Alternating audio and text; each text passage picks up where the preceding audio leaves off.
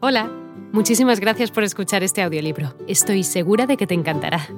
Me llamo Ana y a continuación podrás disfrutar de un previo del libro completo. Si te gusta lo que escuchas podrás descargártelo completamente gratis desde mi web, www.escúchalo.online. Un abrazo. Hoy continúa al frente del gobierno español con una gran popularidad, pero también con la responsabilidad de solventar el momento que vive España en la actualidad de grandes desafíos económicos. ¿Quién es este hombre? En este audiolibro nos proponemos descubrirlo. Juan Carlos Alfonso Víctor María de Borbón y Borbón dos Sicilias, el futuro Juan Carlos I, nació el 5 de enero de 1938 en Roma, Italia. Es hijo de Juan de Borbón y Battenberg, conde de Barcelona, y de María de las Mercedes de Borbón dos Sicilias y Orleans, princesa de las dos Sicilias. Juan Carlos nació en la época en que su abuelo, Alfonso XIII, y la familia real habían sido llevados al exilio después de la proclamación de la Segunda República el 14 de abril de 1931 y el alejamiento del rey para evitar una nueva guerra civil, dado el rechazo que amplios sectores de la población sentían por él.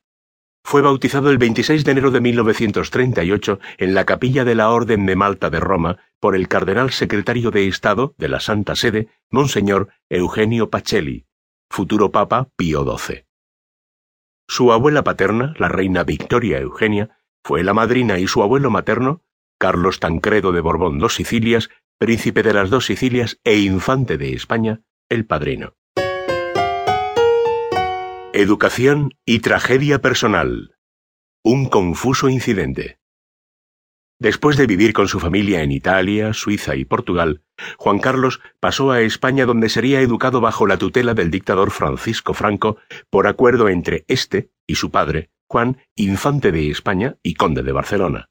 Fue así que Juan Carlos empezó sus estudios en San Sebastián y los finalizó en 1954 en el Instituto San Isidro de Madrid. Entonces se unió al ejército haciendo su entrenamiento oficial de 1955 a 1957 en la Academia Militar de Zaragoza.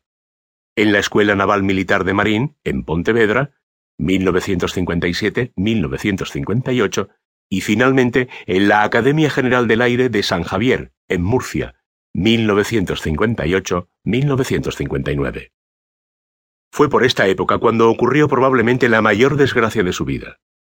En marzo de 1956, el hermano menor de Juan Carlos, Alfonso, murió en un confuso accidente cuando se le disparó su arma calibre 22 en la casa familiar de Villa Giralda, en Estoril, Portugal.